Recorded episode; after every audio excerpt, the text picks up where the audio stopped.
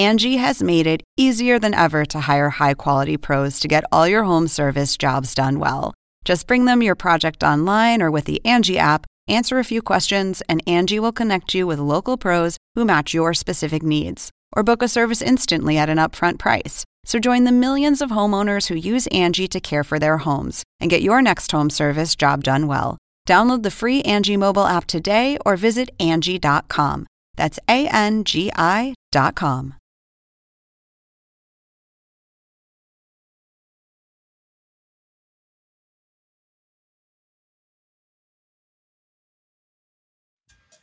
Oppenheimer presenta. Llega a usted por cortesía de.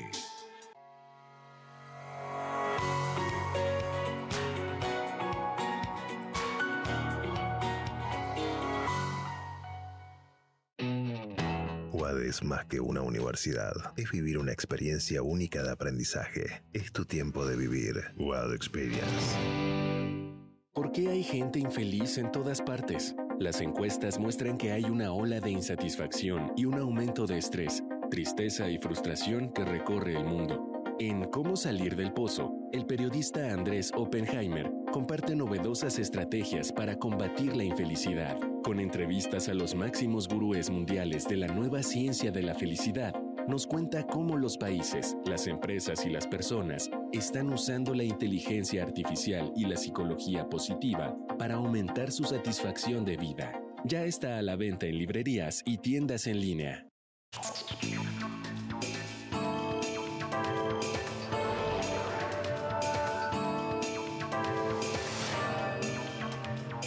Hola, soy Andrés Oppenheimer. Gracias por estar con nosotros. La noticia del momento, la victoria del expresidente Donald Trump en las elecciones primarias de Nueva Hampshire y la creciente cada vez mayor posibilidad de que él gane la candidatura de su partido, del Partido Republicano, para las elecciones de noviembre en Estados Unidos. Todo esto está planteando varias preguntas que hasta hace poco parecían teóricas, académicas, pero ahora son cada vez más relevantes. ¿Va a ser Trump inexorablemente el candidato republicano o todavía puede haber sorpresas en el camino? Si las elecciones son entre Trump y el presidente Biden, como todo parece indicar ahora, ¿cuál de los dos tiene mayores probabilidades de ganar? Y si llegara a ganar Trump, ¿veríamos un Trump más radicalizado o más light, más moderado que en su primer mandato? Hoy le vamos a preguntar todo esto y mucho más a dos académicos que siguen todo esto muy de cerca. Vamos a tener con nosotros por el lado republicano al profesor Carlos Díaz Rosillo, que fue un alto funcionario de la Casa Blanca durante el gobierno de Trump. Es el actual director del Centro Adam Smith de la Libertad Económica de la Universidad Internacional de la Florida. Y por el otro lado, vamos a tener a Eduardo Gamarra, profesor de Ciencias Políticas y Relaciones Internacionales de la Universidad Internacional de la Florida y encuestador que ha hecho varias encuestas para el Partido Demócrata. Vamos directamente con ellos. Profesor Gamarra, profesor Díaz Rosillo, gracias. Gracias por estar con nosotros. Empecemos con la pregunta obvia. ¿Ustedes ya dan por seguro que Trump va a ser el candidato republicano? ¿O todavía puede haber sorpresas en las próximas elecciones primarias? Mira, Andrés, yo creo que eh, y, esto lo dicen casi todos, eh, no hay posibilidad en este momento de que Trump no sea el candidato, el nominado del Partido Republicano. Eh, simplemente no solo por las dos victorias en Iowa y en New Hampshire, sino si uno ve las encuestas en el resto de las primarias, la diferencia con, con Nikki Haley es demasiado grande para remontarse. Entonces, si uno se fija solo en el proceso de primarias, creo que sería un acto de Dios, ¿no? Lo que prevendría la, nominación de, Donald Trump.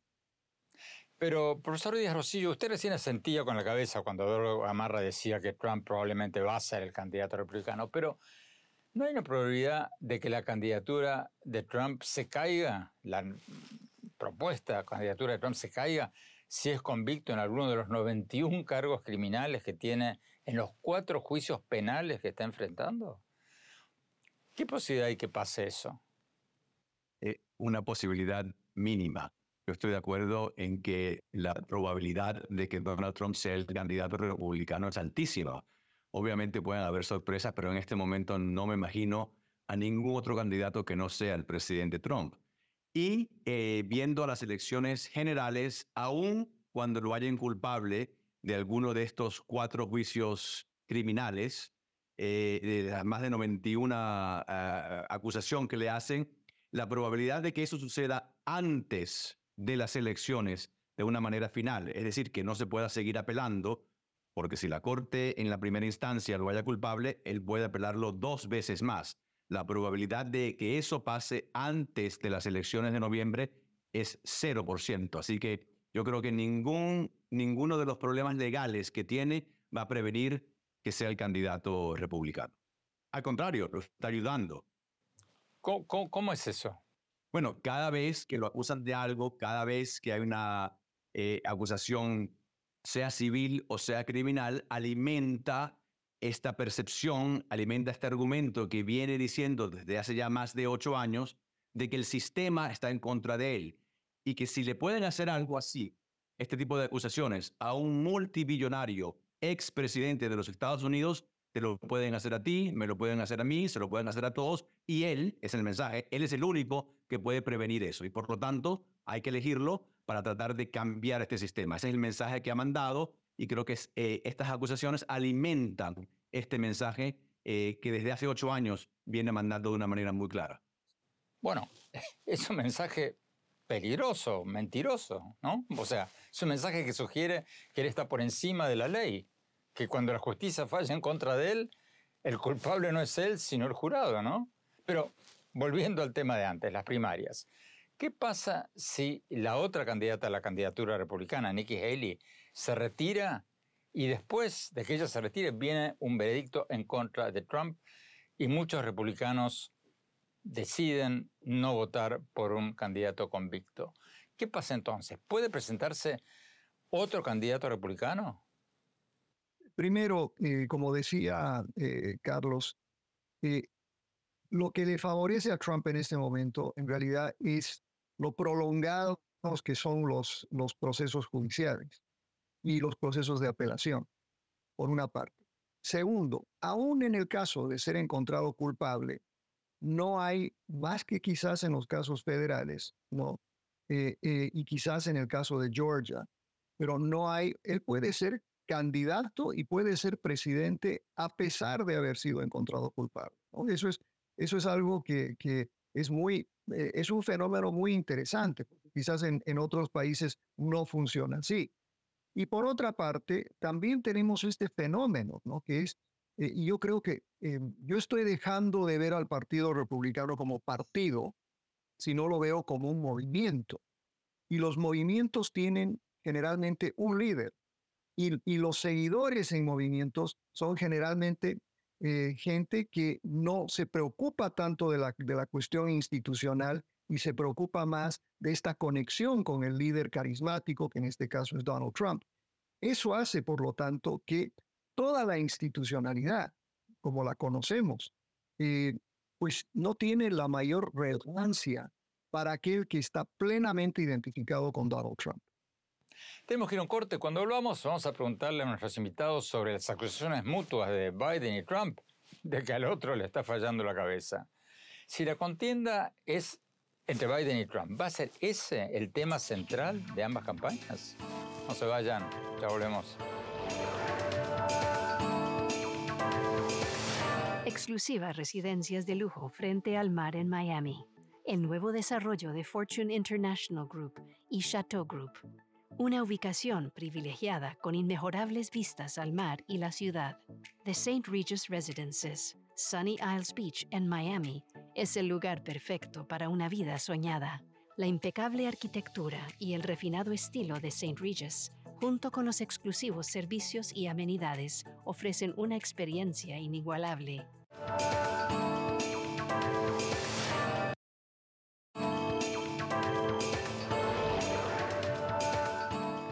Gracias por seguir con nosotros. Ya estamos en plena carrera para las elecciones de noviembre en Estados Unidos, en las que todo parece indicar que vamos a ver un partido de revancha entre el ex presidente Trump y el actual presidente Joe Biden. Si ese es el escenario, ¿cuál de los dos tiene más posibilidades de ganar?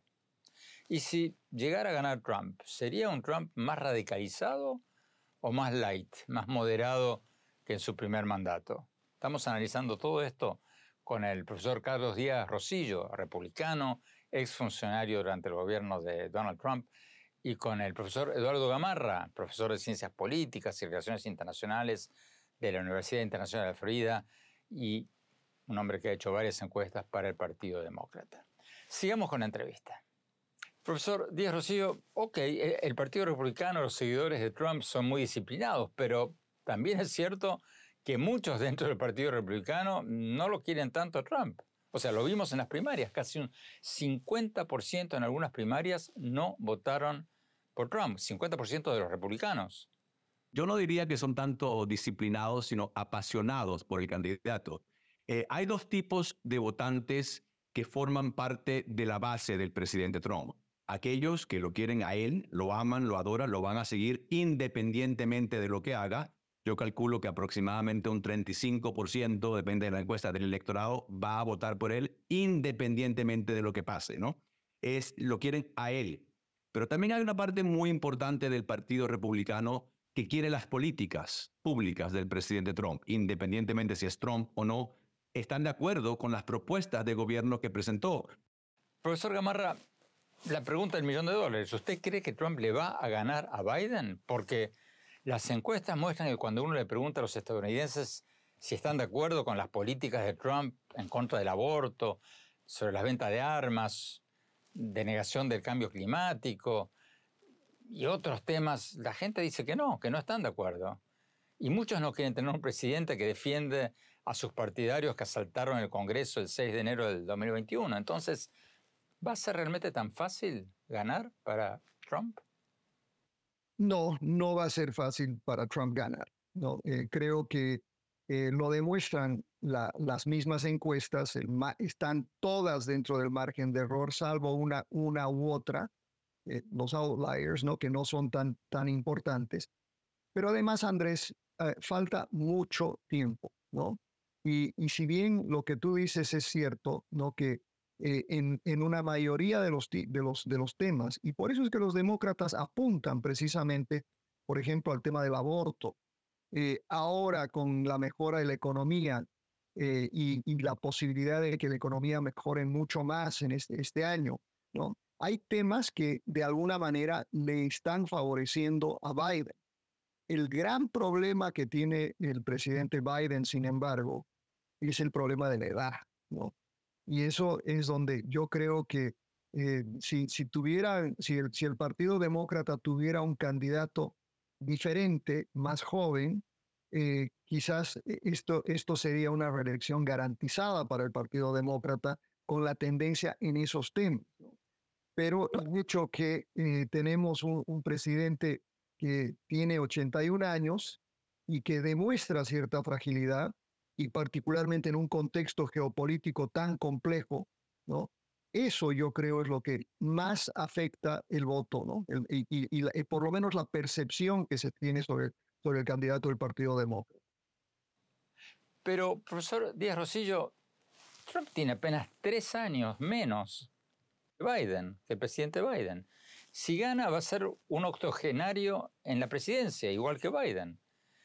Y el argumento de Trump de que al presidente Biden le patina la cabeza, ya se está volviendo un poco en contra del propio Trump, ¿no? Porque en días recientes Trump confundió repetidamente a la precandidata de su propio partido republicano, a Nikki Haley, con la ex lideresa del Congreso, la demócrata Nancy Pelosi, y la propia Nikki Haley, o sea, de su propio partido, está cuestionando públicamente la agilidad mental de Trump. Entonces, ¿Usted cree, profesor, que esta campaña se va a centrar en acusaciones de senilidad entre ambos o, o que los dos candidatos van a, si llegan a ser los dos, van a tratar de salirse de ese tema y pasar a otros? E, en el caso del presidente Trump, eh, yo creo que nadie cuestiona la energía, la habilidad del presidente Trump, independientemente de la edad. Eh, eh, has mencionado un par de excepciones, eh, pero en general, si ves a Trump en la campaña, no se comporta como un señor de 78 años, ¿no? Tiene una gran energía. Y en cuanto a las políticas públicas, si bien Andrés mencionaste tres, cuatro temas que no le favorecen a la postura republicana, te puedo mencionar muchísimos más, sobre todo los más importantes, como el manejo de las relaciones exteriores, el manejo de la frontera, el manejo de la economía. Y podemos seguir en las cuales la política presentada por el presidente Trump sí está mucho más de acuerdo con el electorado. Profesor Gamarra, ¿usted cree que en esta batalla de a quién le patina más la cabeza gana Trump o, o no necesariamente? Porque recordemos que ya cuando era presidente Trump nos aconsejaba tomar desinfectante para combatir el COVID. Entonces, tampoco está exento de, no, mira, mira, Andrés y, Carlos, yo, yo creo que el presidente Trump tiene muchísimos más deslices que los que vimos este fin de semana. Eh, pero eh, sí creo que, que eh, pues es, un, es una persona que va a tener 80 años. Va a ser, cuando él sea, si es juramentado, será la persona de mayor edad jamás juramentado. En ese sentido, va a ser un presidente viejo.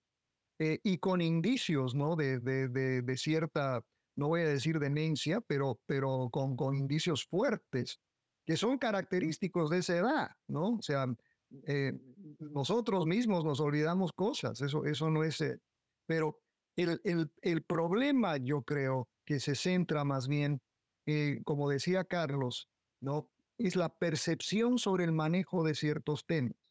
Por ejemplo, la percepción sobre el manejo de la economía. Mira, Andrés, Estados Unidos hoy tiene la mejor economía del mundo, sin, sin comparación. Eh, un crecimiento económico sostenido, una, una, tasa de, de, inflación que ha bajado de manera sostenida, el desempleo más bajo desde el año 69, etc. Con esos indicadores, un presidente eh, eh, antes ganaba de manera fácil.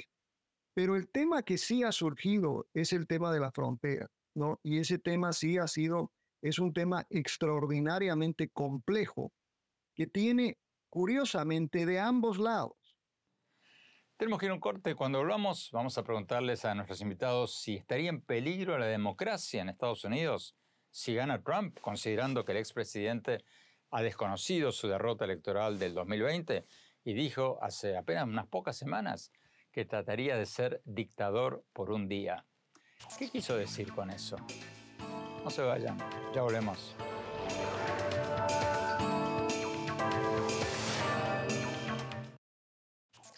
Hola, soy Andrés Oppenheimer. Te invito a visitar mi blog sobre política, economía, innovación, educación en el portal andresoppenheimer.com. Y te invito a hablar mi nuevo libro, Cómo salir del pozo, sobre las nuevas estrategias para salir del atraso económico y el populismo y aumentar la felicidad. Muy apropiado para estos tiempos.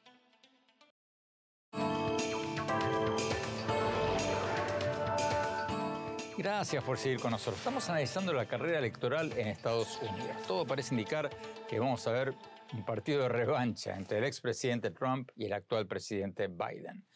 Si ese es el escenario, ¿cuál de los dos tiene más posibilidades de ganar? Y si llegara a ganar Trump, vamos a ver un Trump más radicalizado o, más light, más moderado? Estamos analizando todo esto con el profesor Carlos Díaz Rosillo, republicano, exfuncionario durante el gobierno de Trump, y con el profesor Eduardo Gamarra, profesor de Ciencias Políticas y Relaciones Internacionales de la Universidad Internacional de Florida y encuestador para el Partido Demócrata. Sigamos con la entrevista. Profesor Díaz Rosillo, usted como republicano, como exfuncionario del expresidente Trump, pero también como latino. ¿No cree que hay mucha hipocresía, mucha mentira en todo este tema de Trump sobre la frontera? O sea, cuando Trump acusa a los indocumentados de ser criminales, de ser violadores. Hay varios estudios que muestran que hay menos crímenes violentos perpetrados por indocumentados que por ciudadanos o residentes de Estados Unidos. Entonces, ¿no hay mucha demagogia, xenofobia en todo esto? No, no, porque sí hay, eh, hay inmigrantes que vienen ilegales que son violadores, que son criminales. No quiere decir que todos lo sean, absolutamente no, pero ciertamente que entre uno que sea un terrorista, que entre uno que sea un violador, un criminal, es inaceptable. Y lo que estamos viendo es que la postura de, la administración en cuanto al tema de inmigración eh, no es solamente un tema de percepción, ahí estoy un poco de desacuerdo con Eduardo, eh, eh, es una realidad, es una verdadera crisis en la frontera, están llegando a niveles que no hemos visto antes. Entonces la gente de la frontera, sobre todo, la que está sufriendo el impacto de esta cantidad de personas que entran de manera ilegal, es real, igual que la economía. Sí, podemos hablar pero, profesor Díaz Rosillo, usted, dice que este tema de la inmigración le conviene, le juega a favor a Trump. ¿Pero está seguro de eso? Porque Trump ha dicho públicamente, y lo ha dicho varias veces, que los inmigrantes como usted, como yo, estamos envenenando la sangre de Estados Unidos. Cierro comillas. ¿Usted está envenenando la sangre de Estados Unidos? Yo no creo que yo esté envenenando la sangre de Estados Unidos. Y no creo que a muchos latinos como nosotros les guste que digan eso de ellos. Es una descripción racista. Entonces, ¿cómo explicas que el apoyo del presidente Trump en la comunidad latina ha venido subiendo? Eh, eh, eh, la encuesta que mencionó Eduardo anteriormente demuestra que tiene un apoyo de más de una tercera parte de la comunidad latina y depende de cómo hagas la pregunta, esto puede llegar a casi un 40%, cosa que ningún otro candidato republicano, con una excepción en el 2004, ningún candidato ha llegado a ese 40%. Eh, y el presidente Trump se está acercando. O sea, el apoyo de la comunidad latina, a pesar de lo que está diciendo, es real. No es una percepción, es real. Eso quiere decir que tiene que haber algo ahí que le sugiere a la comunidad latina que el presidente Trump, independientemente de la retórica, les dio resultados. Profesor Gamarra, usted ha hecho encuestas sobre la comunidad latina. ¿Cuál es su respuesta? Hay un fenómeno, Andrés, que, que lo hemos visto ya en varias poblaciones. Eh, eh, nuestra encuesta fue específicamente a votantes, es decir, ciudadanos norteamericanos de origen hispano. Y lo que tenemos, Andrés, es este fenómeno que los hispanos, como los italianos y, los demás, hemos pensado siempre que, bueno, ya llegamos, ya aseguramos nuestra situación, ¿ahora qué? Ahora no hay que recoger la, la escalera y que no venga nadie más, y particularmente porque los que vienen no son tan buenos como nosotros. Son criminales, son, son eh, violadores, son lo que sea.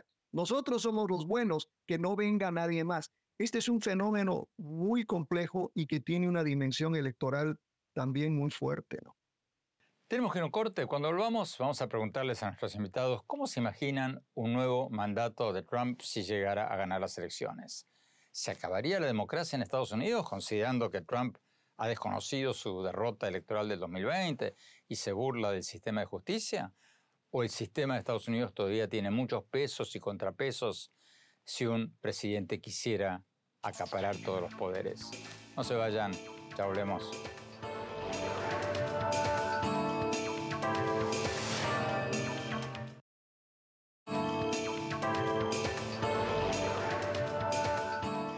Gracias por seguir con nosotros. Estamos analizando la carrera electoral en Estados Unidos. Todo parece indicar que vamos a ver un partido de revancha entre el expresidente Trump y el actual presidente Joe Biden. Estamos hablando con el profesor Carlos Díaz Rosillo, republicano, exfuncionario durante el gobierno de Trump, y con el profesor Eduardo Gamarra, profesor de Ciencias Políticas de la Universidad Internacional de la Florida y un hombre que ha hecho encuestas para el Partido Demócrata. Sigamos con la entrevista. Eh, profesor Díaz Rosillo, profesor Gamarra, pero empecemos con usted, profesor Díaz Rosillo. Usted fue funcionario del presidente Trump. Lo cierto es que muchos exministros de Trump después se volcaron contra él. Escribieron libros contando lo que pasaba en la Casa Blanca, criticando el sistema caótico y las ideas, según ellos, disparatadas que tenía el presidente estando en la Casa Blanca. Si gana Trump, ¿qué diferencia habría entre su segundo mandato y su primer mandato. ¿Usted cree que veríamos un Trump más radicalizado o más moderado? Mira, es una buena pregunta. Yo creo que una de las cosas que afectó más al presidente Trump eh, no se puede hacer más de lo que se hizo precisamente por una serie de personas que él mismo puso en estos cargos tan importantes que en ningún momento eh, lo apoyaba. Yo creo que un presidente de cualquier país un ejecutivo, independientemente de si estás de acuerdo con él o no, merece un equipo comprometido con su éxito. Gente que en realidad quiera que el presidente tenga éxito. El presidente Trump tuvo muy poca gente en realidad comprometida con su éxito. Creo que ya, ya eso va a cambiar, se ha dado cuenta que ese poder es importantísimo. Vamos a tener un presidente Trump que va a, poner a gente que le va a ser más leal, lo cual no me parece una mala idea, es lo que merece un presidente, sea quien sea, y aún vamos a tener un presidente que no se va a poder reelegir. O sea, profesor, según usted, Trump cometió un error al elegir a Mike Pence como vicepresidente, que fue el hombre que salvó la democracia de Estados Unidos al negarse a cometer un fraude electoral que le estaba exigiendo hacer Trump. O sea, ¿para usted Pence hizo mal en no violar la Constitución? Creo que cometió muchísimos errores en la gente que puso. Yo no pondría a Mike Pence eh, en esa categoría. No, no, no, pero para el argumento que usted decía, que la culpa no era de Trump, sino de quienes lo rodeaban, ¿usted cree que Mike Pence hizo mal en defender la Constitución y rehusarse a cometer un fraude electoral que le estaba pidiendo el entonces presidente Trump? El hecho de que el presidente Trump haya puesto gente que en mi humilde opinión no tenía que haber puesto, no quiere decir que todos los, nominados por el presidente Trump entren en esa categoría. Irónicamente, el caso de Mike Pence es muy interesante, porque fue un hombre que le fue total y absolutamente leal hasta ese momento. Eh, eh, eh, si hay un funcionario del gobierno americano que se puede decir le fue leal en prácticamente todo, fue precisamente Mike Pence.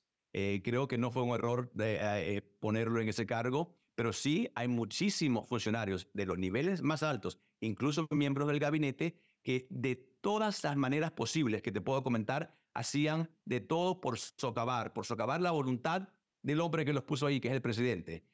Profesor Gamarra, ¿qué Trump veríamos si Trump llegara a ganar? ¿Sería un Trump más radicalizado o, más moderado?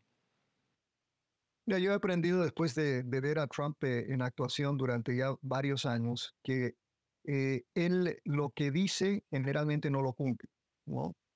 Eh, él está haciendo grandes promesas de transformaciones que van a ser muy difíciles de cumplir por ejemplo, deportaciones masivas. Eh, por ejemplo, eh, eh, vamos simplemente a las promesas de que íbamos a tener el mejor plan de salud. Seguimos, sigue con esa promesa de que habrá el mejor plan de salud y nunca, nunca se pudo lograr. por otra parte, creo que vamos a tener un, Trump venga, con, con una sed de venganza, precisamente por lo que mencionó Carlos Rosillo al principio. Ellos ven que hay acá una gran conspiración en contra del presidente Trump y él va a tratar de vengarse. Él promete, por ejemplo, desmantelar a la burocracia con esta cosa que es el deep state, ¿no? Eh, él promete eh, básicamente eh, desmantelar el FBI porque considera que el FBI es parte de un complot en contra de, en contra de Donald Trump. O sea, yo creo que hay mucha promesa para hacer lograr para lograr la victoria electoral, mucha promesa de venganza, ¿Pero usted cree, profesor Gamarra, que podría hacer esas cosas? Eh, yo lo veo muy difícil. Lo veo muy difícil porque a pesar de todo, a pesar de que la institucionalidad del país está debilitada, creo que este país aún tiene la institucionalidad suficiente y además tenemos que ver otras cosas. ¿Qué va a pasar en el, en el Congreso? ¿Ganarán los republicanos ambas cámaras? ¿Cuánto ganarán los demócratas? Y acá a pesar de todo, sigue habiendo una división de poderes. Finalmente, profesor Díaz Rosillo, cuando le preguntaron a Trump recientemente si sería un dictador si vuelve a la Casa Blanca, su respuesta fue, quiero ser dictador por un día, cierro comillas. A usted, como republicano, como exfuncionario del presidente Trump, ¿qué le parece que quiso decir con eso? Mira, creo que lo que quiso decir es que hay acciones que tiene que tomar, como la que mencionó Eduardo, desmantelar a gran parte de la burocracia y dijo que le gustaría tener los poderes que tienen algunos de estos dictadores para actuar de manera rápida y concisa. Eso no quiere decir obviamente que va a ser un dictador. Es imposible que en el contexto americano, americano con los pesos y contrapesos de los tres poderes eh, eh, del gobierno, eso suceda. Para entender la manera en que el presidente Trump habla, el uso del hipérbole, eh, sugiero que leas su primer libro, The Art of the Deal, donde te dice claramente y directamente que utiliza esta estrategia de hipérbole, de exageración, para conseguir su objetivo. Eso no quiere decir, obviamente, que va a ser un dictador, lo dijo de una manera eh, eh, jugando en un discurso que mencionó. Profesor Gamarra, profesor Díaz Rosillo, muchísimas gracias. Los vamos a invitar de vuelta para hablar de las elecciones porque no es fácil poder tener una discusión civilizada e inteligente con dos visiones diferentes sobre la política de Estados Unidos en este momento. Tenemos que ir a un corte. Cuando volvamos, vamos a nuestro segmento habitual, el innovador de la semana. Y después, mi reflexión sobre quién es el favorito para ganar las elecciones de Estados Unidos. No se vayan, ya volvemos.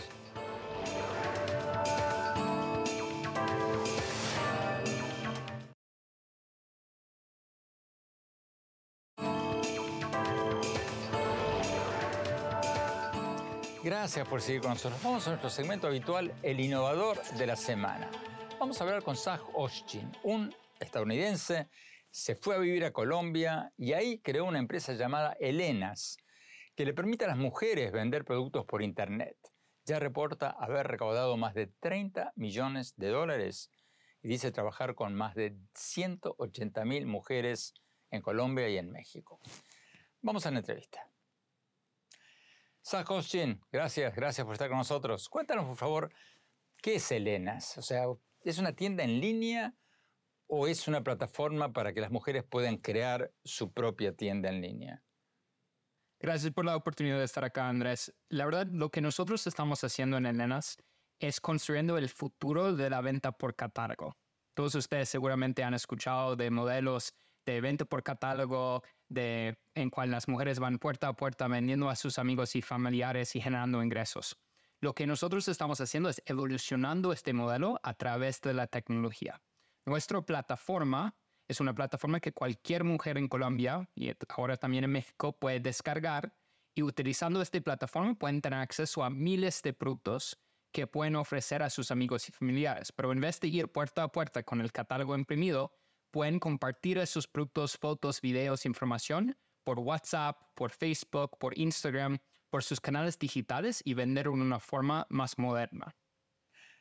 A ver si entendí bien. Ustedes les ofrecen a las mujeres una plataforma para que vendan sus productos, pero la pregunta es, ¿estas mujeres ya pueden vender sus productos por Etsy o eBay o varias otras plataformas? ¿Cuál es la diferencia? So, no es exactamente así. Lo que nosotros ofrecemos no solo es la plataforma, pero también los productos por vender. Cualquier persona puede llegar a nosotros con la intención, con las ganas de emprender, pero no necesitan traer cualquier producto o cualquier inversión. Nosotros ya tenemos un portafolio que hemos construido trabajando con más de 500 diferentes marcas de hogar, de belleza, de cuidado personal, de ropa.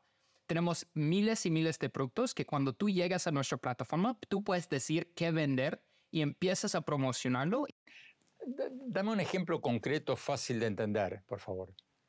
te, doy un ejemplo real. Como tú eres Andrea, Andrea vive en, um, en Suacha, en el sur de Bogotá, y tiene dos hijos y está trabajando, como tiene un trabajo medio tiempo muy informal, trabajando limpiando casas, pero ella siempre está buscando forma de ganar más dinero para como pagar los gastos de la casa y entregar una mejor vida a sus hijos va a registrarse como una vendedora de lenas, una emprendedora de lenas, y va a haber miles de diferentes productos. So, va a haber productos de maquillaje, productos de cuidado personal, productos de ropa. Y ella va, va, a empezar a promocionar a, su, a sus amigos y familiares en su WhatsApp. ¿Por qué lo enfocan únicamente en mujeres? Nuestro enfoque en mujeres es porque el 90% de todas las personas que hay 15 millones de personas en América Latina y 2 millones de personas en Colombia que venden hoy en día por catálogo. Más del 90% son mujeres. Para las mujeres es una de las únicas oportunidades en cual ellas pueden generar ingresos cuando están en la casa, cuando están cuidando a los hijos. Yo vi una oportunidad ahí de innovar y yo decidí básicamente lanzar la compañía, lanzar Elenas hace cinco años en Colombia. Y ahora hemos crecido de tener un base de más de 180 mil mujeres que trabajan al año con nosotros en Colombia. Entonces, como es un base ya bien grande que está trabajando con nosotros vendiendo y mejorando la calidad de vida para ellas y sus familias. Zach, muchísimas gracias, mucha suerte. Tenemos que ir a un corte. Cuando volvamos, mi reflexión sobre quién es el candidato con más posibilidades de ganar las elecciones de noviembre en Estados Unidos. No se vayan, ya volvemos.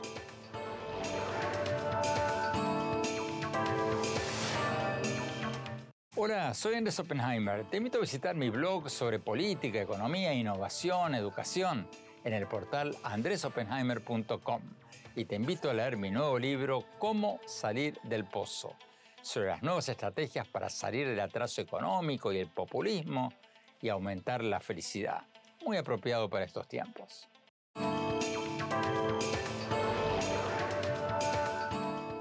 Gracias por seguir con nosotros. Mi reflexión sobre el tema con el que abrimos el programa, la campaña electoral para las elecciones de noviembre en Estados Unidos y quién tiene más posibilidades de ganar.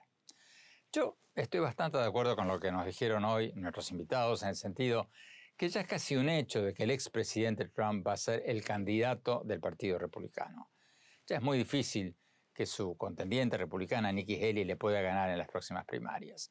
Incluso si Trump fuera encontrado culpable en alguno de los 91 cargos penales que tiene, en los cuatro juicios criminales en su contra, Trump apelaría esos veredictos y sería muy difícil que hubiera un fallo definitivo antes de las elecciones de noviembre.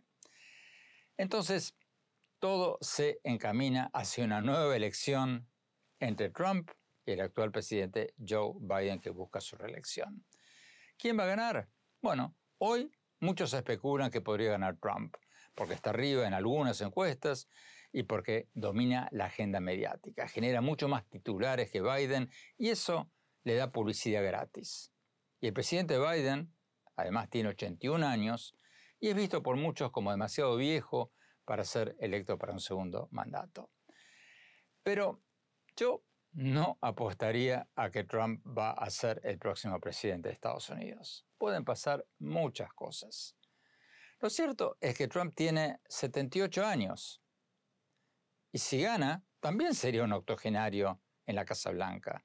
Tiene apenas tres años menos que Biden. Y lo que es más importante, Trump ya no puede burlarse tanto de las equivocaciones de Biden, porque él mismo está cometiendo muchísimas equivocaciones.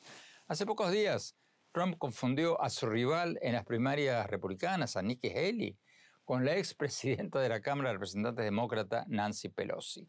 Le acusó a Haley de haber sido la culpable de no haber protegido al Congreso cuando se produjo el ataque al Capitolio el 6 de enero del 2021. En realidad, Haley ni era Nancy Pelosi, ni era congresista, ni estaba en el gobierno, ni tenía absolutamente nada que ver con la seguridad del Capitolio y Trump la confundió con Nancy Pelosi no una, sino varias veces en el mismo discurso. De manera que este tema de la agilidad mental o de a quién le patina más la cabeza va a poder ser usado por ambos candidatos, no solo por Trump. Los dos van a tener varios videitos para poder atacar al otro.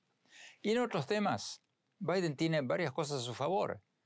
La economía está cada vez mejor, la bolsa de valores de Wall Street acaba de llegar a un máximo histórico, la inflación está bajando, el desempleo está en uno de sus puntos más bajos en muchas décadas, y las posturas del presidente Biden sobre el aborto, sobre la aportación de armas automáticas, sobre el cambio climático, tienen muchísimo más apoyo popular que las de Trump en estos temas. De manera que yo no me animaría a pronosticar, como hacen varios, de que Trump es el favorito para ganar en noviembre. Como están las cosas hoy, creo que no hay un favorito. Creo que puede haber una enorme abstención y que en un país donde el voto no es obligatorio, el resultado va a depender en buena medida de cuánta gente logre sacar a votar cada uno de los candidatos. En otras palabras, no descarten a Biden. Su edad va a ser un gran problema, pero los problemas de Trump podrían ser todavía mayores. A mí no me extrañaría que estas elecciones sean mucho, pero mucho más parejas de lo que muchos creen. Bueno, se nos acabó el tiempo. Los invito a visitar mi blog, como siempre, sobre política, economía, innovación, educación, en el sitio de internet andresopenheimer.com. Visítenme en mis redes sociales, en X, lo que en sus buenos tiempos era Twitter, en mi página de Facebook y en mi cuenta de Instagram. Y no se pierdan mi nuevo libro, Cómo salir del pozo muy apropiado para los tiempos actuales. Gracias, hasta la semana próxima.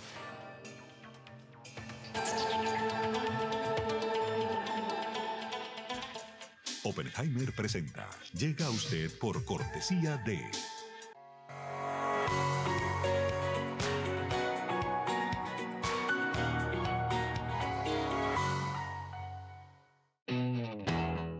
más que una universidad, es vivir una experiencia única de aprendizaje. Es tu tiempo de vivir. WAD Experience. ¿Por qué hay gente infeliz en todas partes? Las encuestas muestran que hay una ola de insatisfacción y un aumento de estrés, tristeza y frustración que recorre el mundo. En Cómo salir del pozo, el periodista Andrés Oppenheimer comparte novedosas estrategias para combatir la infelicidad, con entrevistas a los máximos gurúes mundiales de la nueva ciencia de la felicidad. Nos cuenta cómo los países, las empresas y las personas están usando la inteligencia artificial y la psicología positiva para aumentar su satisfacción de vida. Ya está a la venta en librerías y tiendas en línea.